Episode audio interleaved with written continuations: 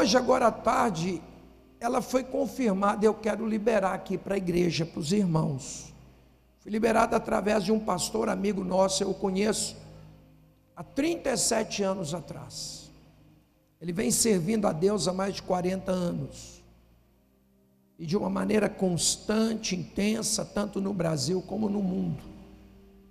E ele contou, eu vi num vídeo, um testemunho de uma visão que Deus deu para ele em 2017. E essa palavra já estava forte no meu coração, e ele termina aquela visão com essa palavra. E eu gostaria de passar aqui para os irmãos. É só um versículo, Êxodo 5, 1. Depois foram Moisés e Arão e disseram a Faraó: Assim diz o Senhor, Deus de Israel: Deixa ir o meu povo, para que me celebre uma festa no deserto. Amém? Pai Santo, nós estamos aqui celebrando festa ao Senhor, adorando e bendizendo o Teu nome pelas grandes maravilhas que o Senhor tem feito nas nossas vidas, nessa terra, nesta igreja IBN Novo Tempo. Te louvamos, Pai, por aqueles que vieram e se foram, por aqueles que aqui estão e por aqueles que virão, porque sabemos que esta obra é tua, nasceu no teu coração, e é o Senhor que tem dado a ela crescimento é o Senhor que tem vindo de encontro a cada família, a cada pessoa que aqui chega. Nós damos agora a Ti liberdade. Fala conosco ainda nesse momento por Tua palavra. E que essa palavra não volte vazia, mas ela encontre em nossos corações abertura, espaço, para produzir aí convicções, certeza, entendimento do que o Senhor está fazendo e do que o Senhor fará. Muito obrigado, Senhor, em nome de Jesus. Amém. Irmãos, a igreja aqui está fazendo exatamente nove anos. E esta palavra, ela é repetida exatamente nove vezes no livro de Êxodo. Deixa ir o meu povo para que me celebre festa no deserto. Nas outras oito vezes diz, para que me sirva. E que palavra é essa? É uma palavra na história de Israel, êxodo, saída do Egito, onde Israel ficou 430 anos, e no último tempo eles ficaram debaixo de cativeiro, por causa da fúria de Faraó. A palavra diz que um Faraó que não conhecera José e a sua descendência se levantou e, preocupado com o crescimento do povo de Deus, Israel crescia e crescia muito. Então aquele Faraó disse: eles estão crescendo demais, só lhes falta o trono. Só falta eles assumir o governo.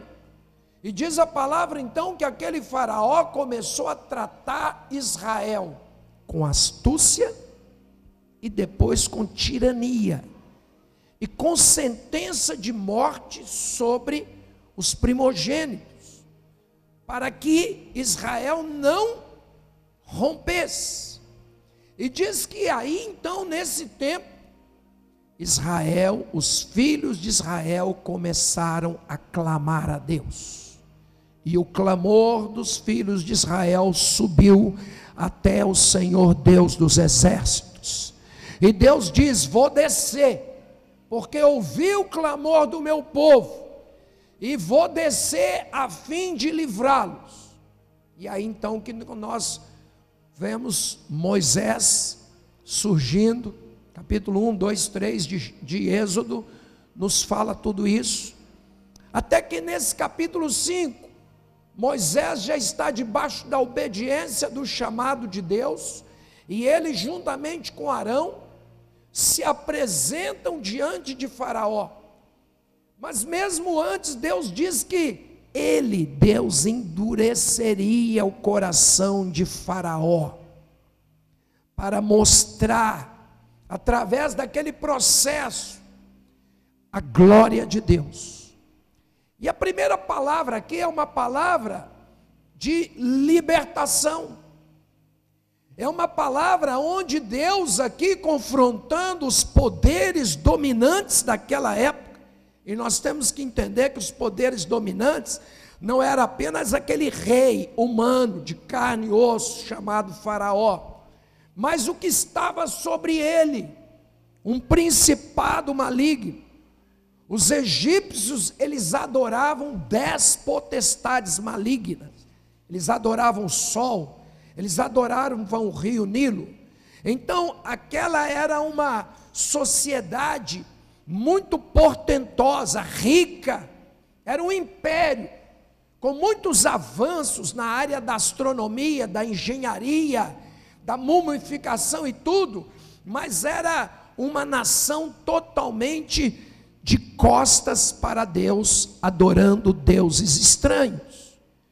E por causa daquela cultura de culto às trevas, o povo de Deus que estava ali inserido, embora debaixo de um cuidado, de uma misericórdia, de um crescimento, cada dia eles iam ficando debaixo de mais opressão.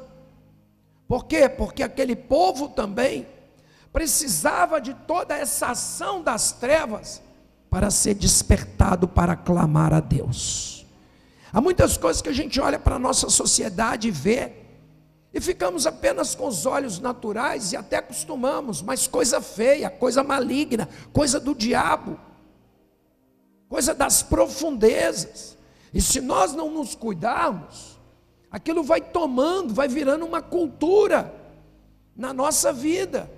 Vamos assimilando como se isso fosse normal. Veja a moda aí das caveiras nas, nas roupas.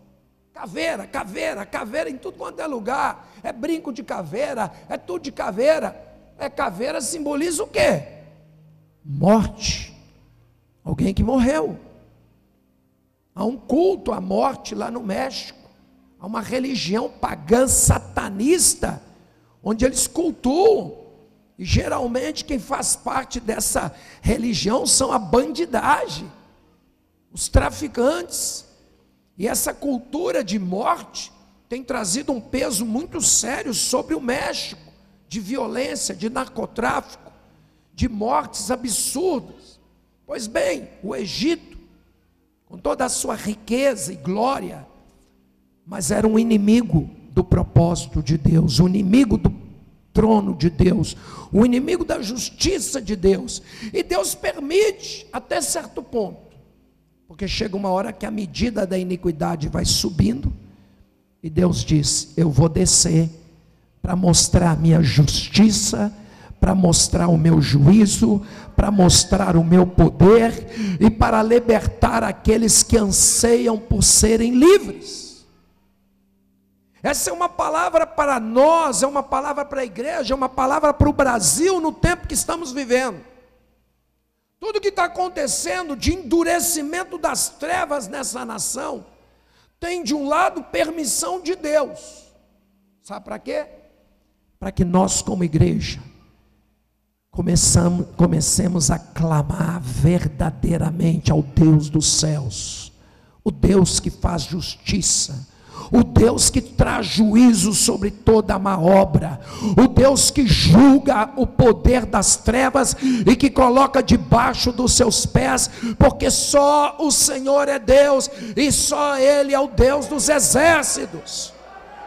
Quando Israel começou a clamar, Deus enviou um libertador. Moisés, o nosso libertador já foi enviado, Jesus Cristo. Por meio de Moisés, Deus trouxe a lei. Por meio de Jesus, Deus trouxe a graça e a verdade. E por meio da graça, Deus traz salvação a todo perdido, a todo cansado, a todo que está arrependido da sua vida errada e debaixo da opressão do faraó, do mal, do inimigo, começa a gemer, a gritar, a clamar, e Deus então entra em cena, trazendo liberdade ao cativo, abertura de olhos aos cegos, cura os enfermos. Tudo que aconteceu na história de Israel é sombra do que Deus faz por meio da igreja, através de Jesus Cristo, por meio do seu reino espalhado em todas as nações da terra. Mas como foi no princípio, há um paralelo no fim, e nós estamos caminhando para o fim da presente dispensação. Da jeito que a coisa está no mundo, a medida da iniquidade dos povos já está chegando no basta de Deus. E o que se precisa não é de melhores leis, e nem meramente de melhores homens. O que se precisa é que a terra comece a clamar pela justiça de Deus, comece a clamar pela intervenção de Deus, comece a clamar até mesmo pelo juízo do Todo-Poderoso. Salmo 97 diz que a base do trono de Deus é justiça e juízo. Na justiça de Deus, todo o que crê é justificado, é salvo, é liberto, é tirado do poder das trevas, é cancelado o escrito de dívida que é contra ele, que é prejudicial. Os demônios que operam, que imperam, que dominam, perdem a sua força e tem que sair, porque quando o homem crê na justiça de Deus que está em Cristo, tetelestai, está consumado. O mal tem que sair, porque a glória de Deus entra, e aonde a glória de Deus entra, Faraó e as suas potestades não tem mais legalidade para agir. Mas e quando o homem rejeita a justiça de Deus? Resta o juízo. E Deus não é um Deus, irmãos, que apenas vai julgar lá na eternidade haverá um trono, o grande trono de Deus. O tribunal de Cristo, o trono onde Deus vai julgar todas as nações da terra.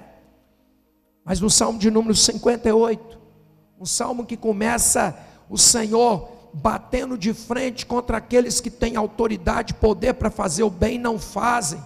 Quando Deus ali desmascara a, o uso errado do, do, do poder que Deus confia, confia ao homem, ele termina dizendo: então se dirá, na verdade, a recompensa para o justo. Há um Deus com efeito que julga na terra. Deus está trazendo uma palavra de justiça sobre o Brasil. Essa palavra de justiça confronta os poderes dominantes das trevas, que muitas vezes estão travestidos nos poderes humanos, que estão tomando lugar daquilo que era de direito, de verdade, para o bem do povo, do necessitado, do aflito. Tendo o poder de fazer o bem, não fazem, e quando isso acontece, Deus desce dos céus, no sentido de que há um agir soberano, sobrenatural, de poder, de impacto, de justiça e de juízo que Deus traz por causa dos eleitos. Lucas 18 diz: Não fará Deus justiça aos seus escolhidos, aos seus eleitos, que a Ele clamam dia e noite embora pareça demorado, por certo, logo o Senhor faz justiça. E o Brasil está diante de um impacto do poder das trevas, que está gemendo, que está, que está furioso. Por quê? Porque há uma obra grandiosa de Deus no Brasil O Brasil é chamado por Deus a ser uma nação na sua presença. O Brasil é chamado para ser celeiro, não apenas de soja, de milho e de tudo mais para o mundo, mas o Brasil foi levantado nessa geração para ser um celeiro de missões para o mundo inteiro, um celeiro do poder de Deus, da viva mensagem de esperança para as nações da terra. Então, todo o crescimento que a igreja tem nessa nação não é fruto da sabedoria dos homens ou do mérito dos líderes, dos pastores, mas é obra da graça soberana, redentora, vivificadora de Deus. O Brasil faz parte da agenda de Deus para os últimos dias, e Faraó sabe disso as potestades e os principados, de repente, percebe que o tempo está fechando. E aí então, com sutileza, com astúcia, com fúria, vem tentativas de calar a boca, de aprisionamento, de cerceamento de liberdade, de opressão, de impor, de intimidar, de matar. Olha o que fizeram com o povo de Israel. Logo que essa palavra foi dada, Faraó já mandou aumentar o serviço, colocar mais serviço para cansar o povo. Eu não vou ler aqui, são muitos capítulos, mas depois você lê. Satanás resistiu, Faraó resistiu. E eu muitas vezes perguntei, Deus, por que, que o Senhor permitiu isso? Deus me falou primeiro para trazer juízo sobre todas as potestades que dominavam no Egito. Então, cada praga, cada hora que, que Faraó resistiu, Deus mandou uma praga. E cada praga atingia de cheio um deus egípcio, uma crença pagã, uma ilusão, uma potestade que enganava não apenas aquele povo, porque quando fala de Egito, você talvez pense no Egito hoje, aquele país lá no norte da África. Não, mas o Egito era um império, ocupava todo o norte da África, ocupava toda aquela região. Então, cada praga, cada vez que Faraó resiste, mais ele se precipita diante do juízo de Deus. Quanto mais um homem maligno resiste, quanto mais uma sociedade resiste, quanto mais qualquer pessoa tendo a possibilidade de receber da justiça, da salvação resiste, mais ele se precipita para o abismo do juízo. Isso vale inclusive para a igreja. Pedro diz que o juízo começa pela casa de Deus. E se é com dificuldade que o justo é salvo, onde então comparecerá o ímpio? O que será daquele que não acredita, que não se rende? É sério, porque aos homens está ordenado morrer em uma só vez, depois disso vem o juízo. Aí já é o juízo eterno. Enquanto o juízo está acontecendo em vida, ainda há esperança, por quê? Porque enquanto a vida há esperança. Enquanto há suspiro, a oportunidade está batendo a porta. Deus está vindo com uma palavra de libertação, de cura, de livramento, de rompimento, de perdão de pecados. Mas depois que acabou o suspiro, não tem mais. A decisão que se fez aqui vai se levar para a eternidade. E tudo então que está escrito, seja história, é literal mas também é atual, é vivo, é prático para nós aqui hoje. Toda a história de Israel, seja para o bem, seja para o mal, a palavra do Senhor diz que ficou gravada, escrita, para que nós, sobre os quais tem chegado o fim dos tempos, aprendamos com aquilo que Deus fez lá atrás. Está lá em 1 Coríntios 10, depois você procura. Então aqui o que aconteceu? A primeira coisa, Deus não entra em cena logo e liberta. Ele permite que o inimigo aparentemente seja o dono da situação. E nove vezes isso acontece. E nove vezes a palavra é a mesma: Deixa ir o meu povo, para que me celebre festa no deserto, para que me sirva no deserto. O que eu entendo? A segunda coisa é que Deus permite toda essa demora para que a gente não tenha ilusão, nem conosco mesmo, nem com as trevas. Deus está deixando claro que se dependesse de Faraó, jamais Israel sairia do Egito. Ele seria eternamente cativo, escravo. Ia estar tá amassando tijolo com as pernas até morrer e os filhos estariam sendo abortados, mortos já no nascimento. A segunda coisa, Deus também deixa claro com toda aquela aquele levante de Faraó, que se dependesse de Israel, Israel também não tinha como sair daquela situação. Teria que haver uma intervenção do alto. E assim é na nossa vida e assim é no Brasil. Se depender de cada um de nós, o Brasil não sai dessa situação.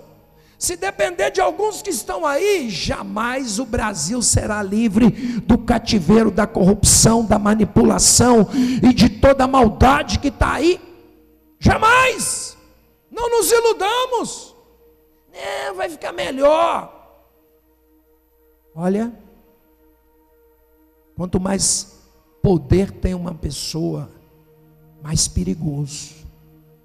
Porque todos pecaram e carecem da glória de Deus. O homem só deixa de ser perigoso mesmo quando ele se rende a Jesus Cristo, quando ele se humilha debaixo da sua poderosa mão, quando sobre ele quem domina é o Espírito Santo de Deus. Caso contrário, olha, a pessoa é muito boa, muito boa, tem uma chavinha na mão, já vira.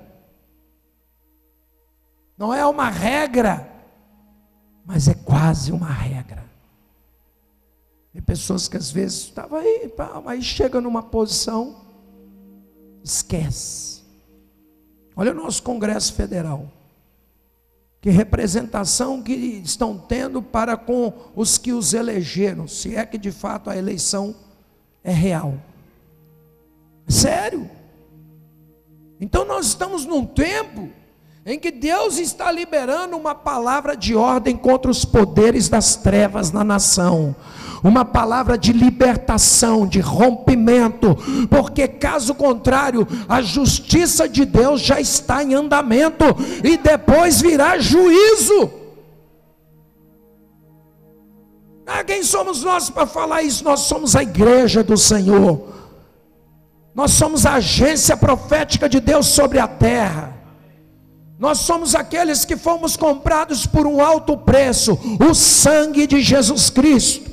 Nós somos aqueles que Deus levantou para fazer frente aos poderes das trevas que agem nos lugares celestiais, querendo influenciar, governar, dominar, oprimir, intimidar as pessoas.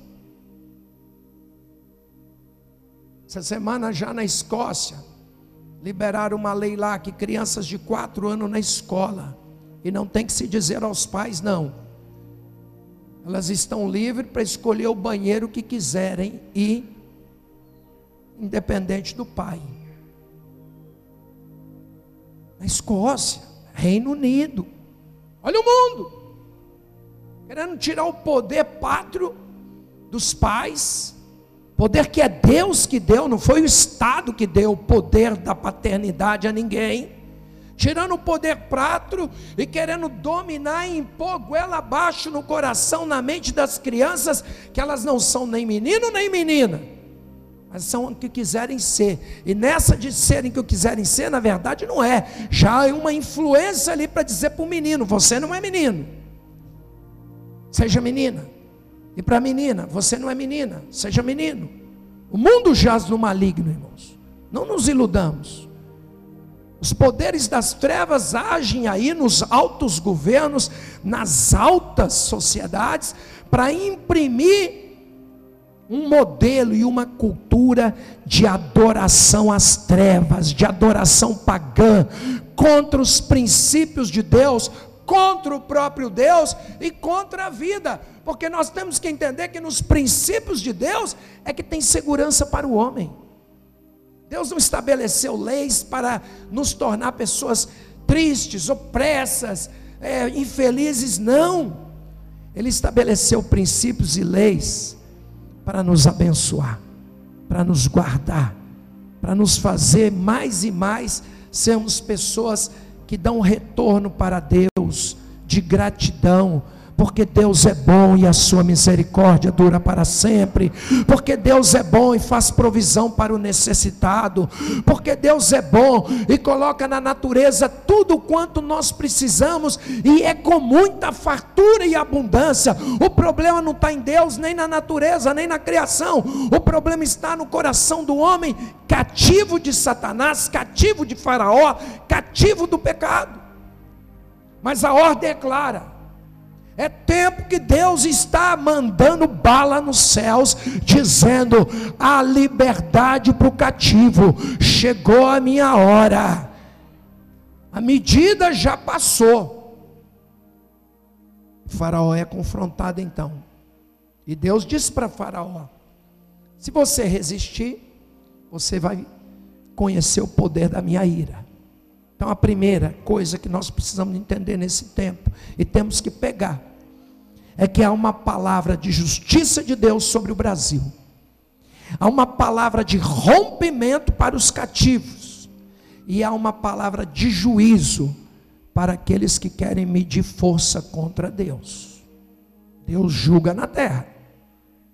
A segunda coisa é que essa palavra é uma palavra de identidade. Deus diz assim: deixa ir o meu povo. Meu. Deus é o Senhor, irmão, e nós temos que entender o seguinte: cada ser humano nessa terra que vive, ainda viverá ou que já viveu, pertence a Deus. Primeiro, por direito de criação, Ele é o Criador. Salmo 24, 1 diz: Do Senhor é a terra, a sua plenitude, o mundo e todos que nele habitam. Contudo, pertencer a Deus só por direito de criação não faz de ninguém filho de Deus, nem garante eternidade com Deus.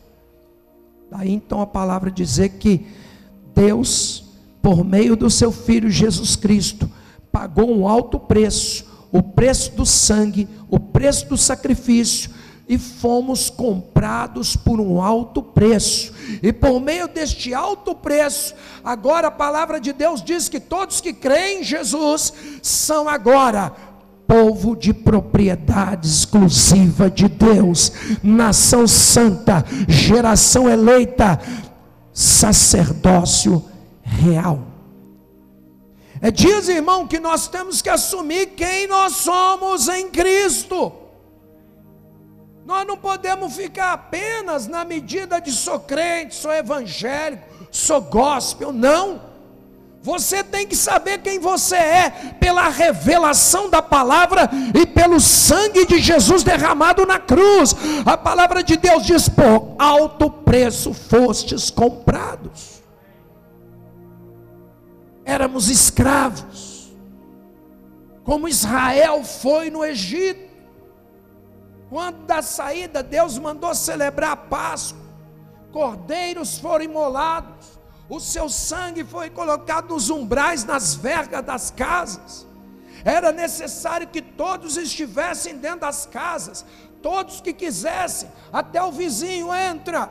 E ali diz a palavra: debaixo daquele sangue, comendo um cordeiro, com ervas amargas, com os lombos cingidos, sandália nos pés e cajado nas mãos, Deus diz: nessa noite, o anjo do juízo vai passar sobre a terra do Egito, e todos que estiverem debaixo deste sangue serão preservados, serão poupados. Daí o nome Páscoa, Pessache, passagem, o anjo passou por cima, mas em toda a casa dos egípcios houve morte.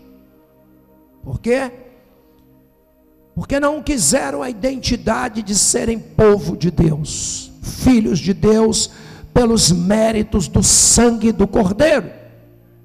Nesses dias há uma batalha intensa sobre identidade no mundo. A coisa é tão forte que hoje estão querendo colocar a goela abaixo como se fosse ciência. Que o, o, ser humano não é nada, ele é o que quiser ser quando crescer. Se ele quiser ser uma árvore, ele é uma árvore. É, Vai vendo aí pela internet, uma moça andando, puxando um cachorrinho, o cachorrinho é uma outra moça. Tem gente se tatuando, cheio de coisa na cara, dizendo: Eu sou uma gata, dentro de mim tem uma gata. Fica andando miando, isso é demônio. A Argentina acabou de estabelecer lá a identidade X. Para quem não se considera binário, nem homem nem mulher, não se considera nada, ele vai poder ter na sua carteira o X, é o mundo, são direitos, respeitamos. Mas o que está por trás disso? A batalha contra a identidade. O inimigo querendo roubar do homem, do ser humano, da criatura, da obra-prima do Criador, eu e você, a nossa identidade de sermos povo de Deus. E a fúria do inimigo está aí. Ele não quer que nós saibamos quem nós somos em Cristo Jesus. Ele não quer que ninguém esteja em Cristo Jesus. E se alguém está em Cristo Jesus, ele ainda bate de frente para dizer: se tu és filho de Deus, por que, você está passando por essa luta, essa dificuldade? Faz essas pedras transformar em pão. Jesus tinha sido batizado lá no Jordão, o próprio céu abriu e o Pai diz: Este é o meu filho em quem me alegro. O Espírito Santo veio, mas ali na frente o diabo já fez: Você é filho de Deus? Sim, há uma grande batalha, tensão, meu irmão. O inimigo quer te diminuir como povo de Deus, fazendo você pensar que você não é tanta coisa, não que você tem que ficar quieto, deixa as coisas acontecer, que no fim as coisas vão se ajeitar. Ah, ah, ah. Como povo de Deus, nós também somos exército de Deus, família de Deus, igreja de Deus, corpo de Cristo, coluna e baluarte da verdade, noiva do Cordeiro. Deus está trazendo uma palavra de rompimento na terra, uma palavra de justiça e uma palavra de juízo, e Ele está trazendo uma palavra de identidade. O que Ele está dizendo? Se você estiver do lado certo, Faraó vai cair. Aleluia! Tem gente que se ilude com Faraó por causa da pompa, da glória, do dinheiro, da falácia. Olha, os poderosos da história: Nabucodonosor, Senaqueribe, Faraó, Nero, César, Mao Tse Tung, Hitler, Fidel Castro, Chaves. Cadê eles? Fizeram muita gente sofrer. Mas Deus entrou em cena. E na hora que Deus entra, os poderosos ele derruba dos seus tronos. E ele levanta do pó do monturo necessitado e o faz assentar na sua presença em lugares altos, lhe dá identidade de filho, um anel de filho, sandálias de filho, mata um cordeiro cevado e faz, és meu filho, não é propriedade do mal, não. A igreja tem que se posicionar no Brasil e no mundo. Nós somos cidadãos dos céus e somos cidadãos da terra. E temos que entender o time, o tempo, o kairos que nós estamos vivendo. Essa é uma estação de guerra espiritual. Nunca as coisas ficaram tão declaradas como estão, não é verdade, pastor? Se antes as coisas eram meio subliminares, Hoje já não. All Star, gosto muito. Uso o All Star, aquele tênis, dedinho. Lançaram agora uma novo. Qual que é o símbolo? Em vez da estrela, é a estrela do satanismo. Uma edição especial para jovens. O Bafomete. Está declarado. Hoje mais do que nunca. E às vezes você falar com, contra isso, fica parecendo que você é, é retrógrado, é fanático não está entendendo as coisas, o mundo é assim mesmo. Sim, o mundo é assim mesmo. Nós não estamos iludidos com o mundo, nós sabemos o que está por trás. E o mundo tem que saber quem você é em Cristo. Os egípcios sabiam quem era Israel. Israel é que ainda não sabia bem quem era, porque estava intimidado por aqueles quatro séculos de opressão. Então eles não sabiam nem guerrear eles só sabiam amassar barro com os pés. Então eles não tinham entendimento do potencial deles. Começaram a ter entendimento quando começaram a clamar e veio Moisés.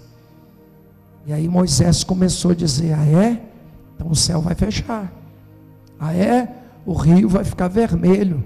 As, pra, as rãs vão chegar na cidade, os piolhos vão chegar. As, o sol, ah, vocês acreditam que o sol é Deus? Pois bem, o sol vai escurecer. E havia tantas trevas que parecia que a podia tocar, mas havia luz na casa dos hebreus, aleluia. Havia revelação sobre o povo de Deus. O mundo pode estar em trevas, em engano, em opressão, sendo iludido por tanta coisa, mas se você é de Deus, eu creio que é, sobre você a luz, a fogo, a revelação. O Espírito Santo está te ativando nesses dias com uma palavra de libertação, de rompimento, de identidade para que eu, você, nós vivamos o propósito de Deus. No Egito, sobre o governo de Faraó, escravidão, sofrimento e morte. Mas no deserto que eles teriam que passar, a palavra diz que eles iriam celebrar festa ao Senhor. Deus nos chamou, irmão, para celebrar a vida, celebrar Deus. Deus nos chamou para sermos adoradores do Cordeiro. Essa vida vai passar, o deserto vai passar. Nós vamos adentrar um dia na Canaã celeste. Mas enquanto não passa, Deus diz para mim, para você, no deserto, na adversidade, minha glória estará sobre você. Haverá uma nuvem sobre você, haverá maná do céu, haverá água da rocha. Não vão se gastar seus pés pela caminhada. Deixa ir o meu povo, para que me celebre festa, para que me sirva. O inimigo, através dessa pandemia e com o que veio junto dela, nós entendemos que muitas pessoas tomaram decisões errôneas, não baseadas no que é fato, talvez no desespero, principalmente quem está em posição de autoridade sobre uma cidade e tal, é muito complexo. Conheço médicos que falam, pastor, nós não sabemos o que fazer. Então, o que puder cuidar, cuida. Eu fiz preventivo, eu fiz precoce. Eu tive a Covid. Eu tomei antibiótico. Graças a Deus, Deus me livrou da internação. Aí eu fui conversar com a doutora. E aí, doutora, pastor, se puder tomar também a vacina, toma. Eu tomo. Melhor a roleta russa da vacina do que a roleta russa do Covid. É ou não é? É ou não é? Ah, mas a vacina, meu irmão, que não mata engorda. É, engordei 5 quilos na Covid. Mas o pastor, o saiu melhor. Sério, é um problema sanitário sério, como tantos outros. Contudo, nós sabemos que no vácuo desse problema, muita coisa chegou com força força de ditadura, força de totalitarismo, força de tirar direitos, força de não fazer o que se devia fazer com o dinheiro que foi dado e fazer o que se não devia. E aí, qual é o nosso poder diante disso? É o poder da oração, mas também é o poder da cidadania. É o poder de pôr a boca no trombone. Só que aí existe esse outro lado. Psicologia já explica. E, se por um lado resolve, por outro lado oprime. Nos tira o poder de falar, de orar, de adorar, de comunicar, de nos expressar. E a coisa é tão séria nos ares que hoje, independente disso, estão se inventando leis aí que não existem para tapar a boca das pessoas que falam, que questionam, que dizem eu não aceito, me prova. Não, você tem que ficar quieto, cala a boca. Assim era Faraó. No primeiro momento, sutil, malícia, mas na hora que o povo começou a gritar, a clamar, ele diz: Não, cala a boca. Então nós vivemos esse tempo, e nesse tempo, Deus está liberando uma palavra rema sobre o Brasil. Deixa ir o meu povo. É hora do povo de Deus se levantar, de eu e você se levantarmos diante de Deus, orando, intercedendo, proclamando, profetizando, ensinando, pregando, repreendendo, dizendo: fora! Fora engano, fora treva. As nossas armas não são naturais. 2 Coríntios 10, 3. Embora andando nesse corpo frágil, as armas da nossa milícia são poderosas em Deus para destruir fortalezas, anulando mentiras, sofismas e toda soberba que se levanta contra o conhecimento de Deus. Deus colocou uma arma na tua mão, igreja. O Espírito Santo que habita em você. Deus colocou na tua mão uma arma, a palavra de Deus, que é a espada do Espírito. Deus colocou algo para te proteger, o escudo da fé. Deus colocou algo para ficar sobre sua cabeça e guardar seus pensamentos, a esperança da salvação eterna em Cristo. Então está na hora do Israel de Deus se levantar nessa nação. Para fazer frente ao que? Aos principados e potestades que estão vindo querer tirar a paz no Brasil, tirar direitos, tirar liberdade, tirar vida. Então, não se deixe intimidar. O que quer que seja a pior coisa é ficar escravo no Egito. Deus nos chamou para a liberdade dos filhos de Deus. Deus nos chamou para sermos livres espiritualmente, mas também Deus nos chamou para sermos livres como nação. Nossos filhos estão aí, nossos netos. Que futuro que você quer para o seu filho, seu neto? Futuro de cativeiro, de opressão? Estou pregando aqui política, não, estou falando de reino, de governo, de autoridade, de poder de Deus, de desejo de Deus de que os homens sejam abençoados. Você vê algum americano aí nas ruas do Brasil pedindo esmola, emprego? Você vê, prefeito? Aqui tem. Mas a gente vê venezuelanos, temos aqui venezuelanos aqui gente boa, amada de Deus, que lá tinha até sua profissão. Agora o sul do Brasil está enchendo de argentinos pedindo emprego. Por que isso? Porque as potestades e os principados alcançaram o poder central de uma nação e foram achatando as pessoas, achatando, encurralando, colocando no canto, mandando calar a boca, prende aqui, faz ali, acolá, e hoje as pessoas não têm nem condição de ir para as ruas dar o grito. Outro dia eu vi o presidente ameaçando na televisão o povo. O presidente tem que vai pôr para cima quem, entre aspas, for para a rua. Aí aparece ele numa fotografia, numa festa. Todo mundo sem máscara, a mulher dele, todo mundo comendo bem do melhor. Aí ficou muito feio. Aí hoje ele já respondeu que a culpa foi da mulher dele. Hã? Que homem de fibra, né? Ah, foi a minha mulher, eu bem que acho que não estava certo. Para os outros, nada, para eles tudo. Era assim Faraó. Para Israel, põe mais barro lá. Mata eles. E para nós, nós somos deuses. Nós é que mandamos no Egito. Deus chegou no Egito. Abateu o Egito. Eu tive lá no Egito. Se tem um lugar no mundo que eu não quero viver é no Egito. Quando você chega, você já sente o ar pesado. É feio a coisa. Liberdade zero. Lá tem um grande cemitério, mora gente no cemitério.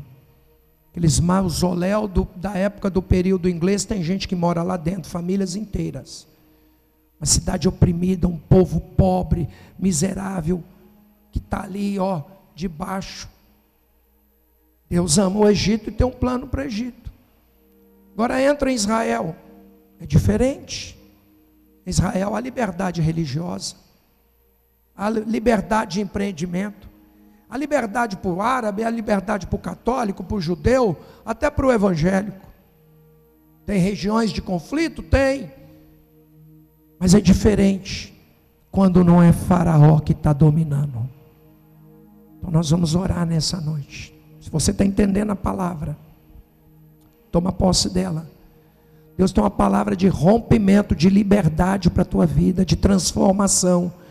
Deus não te quer debaixo de cativeiro, de pecado, de demônio, de opressão, de engano, de ninguém nem de nada. O, alto preço já foi pago. Agora você precisa se render a esse que pagou o preço. Eu tenho 37 anos que eu sirvo a Deus, graças a Ele. Mas antes disso, eu fui durante 10 anos dependente químico, drogado, perdido. Culpa da minha família? Não. Família não tinha ninguém assim. Culpa da falta de uma religião? Também não. Eu tinha religião, minha família toda era religiosa. Fiz todos os passos. A culpa das amizades que eu tinha? Não o vazio, a curiosidade, a juventude. Experimentei aqui, ali, acolá, quando vi. Passou um ano, passou dois, passou três, passou quatro. Parei de estudar. Vai preso. Começa a ficar atormentado. A droga já não faz mais a cabeça. Aí a pessoa pensa, não, preciso conhecer uma mais forte. Conhece uma mais forte. Mistura bebe junto. Com 18 anos eu já estava enlouquecido. Minha família chorando. Então vamos ver o que faz. Está em clínica psiquiatra, interna. Droga. Tem clínica boa, paga, manda. Tem prisão. E aos 23 anos, eu já estava no fim da minha vida. E aí eu perguntei: Deus, tu existe? E a resposta foi óbvia. Eu acreditava em Deus. Acreditava em Deus. Existe? E aí veio a outra pergunta: Deus, aonde o Senhor está? E essa ficou silêncio. Porque, embora eu viesse de uma família religiosa, eu não conseguia ver Deus naquela situação. Embora eu tivesse uma busca espiritual, lia muitas coisas, eu não conseguia ver Deus. Mas sabe o que aconteceu? Dali uns dias, pessoas cristãs que eu não conhecia até os meus 23 anos morando em Belo Horizonte, eu não conheci nenhum evangélico cristão, ninguém nunca chegou em mim e falou de Jesus. Mas ali, com 23 anos, Deus começou a me cercar com pessoas cristãs que me falavam: Jesus te ama, Jesus tem poder de te libertar. Vamos na igreja? Eu pensava, igreja. Na hora veio um choque, igreja. Aí o Espírito Santo começou a trabalhar na minha vida, eu comecei a perceber. Ele diz: Você já foi em tantos lugares, lugares de perigo, lugares de morte, por que, que você não vai? E eu fui. E aí foi o começo de tudo. Tem 37 anos para a glória de Deus, que Ele me libertou do poder de Faraó, do poder do Egito, do poder da escravidão, e me deu identidade de filho, para que um propósito eu vivesse e pudesse ensinar a outros. Por isso que eu pude ajudar o Pedro quando ele chegou, a Sara. Por quê? Porque Deus me achou, me resgatou e eu não quis ficar lá atrás. Muitos amigos meus tiveram a mesma oportunidade e olharam para trás e ficaram para trás e morreram. Mas hoje, mais do que nunca, Deus está dizendo: não é hora de ficar para trás. A coisa está afunilada. Os dias são trabalhosos. A pressão sobre os ares do mundo, não é do Brasil só, não, do mundo, está intensificando. E Deus quer ouvir o teu clamor. Deus quer o teu coração. Deus quer essa igreja aqui caminhando na presença dEle não mais amassando barro para fazer tijolo para Satanás, mas na presença dele, como aqui, nesse aqui mergulhado nas águas, fluindo no poder e na autoridade do nome de Jesus, orando, profetizando sobre essa nação, sobre essa cidade, sobre esse estado, um novo tempo de Deus. Amém. Vamos orar. Feche seus olhos. Curve sua fronte. Um momento apenas, nós vamos ter um momento aqui de oração. Nós não podemos nos ajuntar, mas cada um no seu lugar vai poder segurar essa palavra. Guarde bem. Deus não abre mão daquilo que Ele é e daquilo que Ele tem a fazer. Embora Faraó resistisse,